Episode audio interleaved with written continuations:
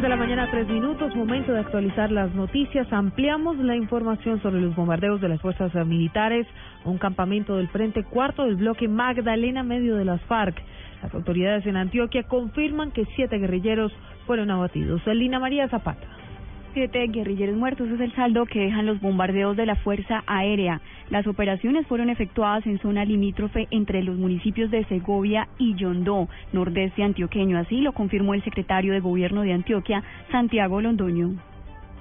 Hubo un bombardeo eh, en horas de la mañana y eh, el saldo inicial es siete guerrilleros muertos. Esa es una zona donde hacen presencia el frente cuarto de las FARC, es del bloque Magdalena Medio, eh, y la compañía Raúl Eduardo Maez. en este momento están obviamente en la zona las tropas y revisando obviamente digamos cuáles fueron los resultados.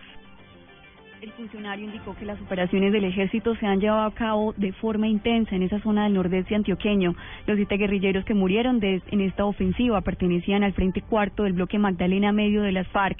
Los bombardeos se reiniciaron el pasado 15 de abril como respuesta al ataque de las FARC, que dejó 10 militares muertos en Buenos Aires, Cauca.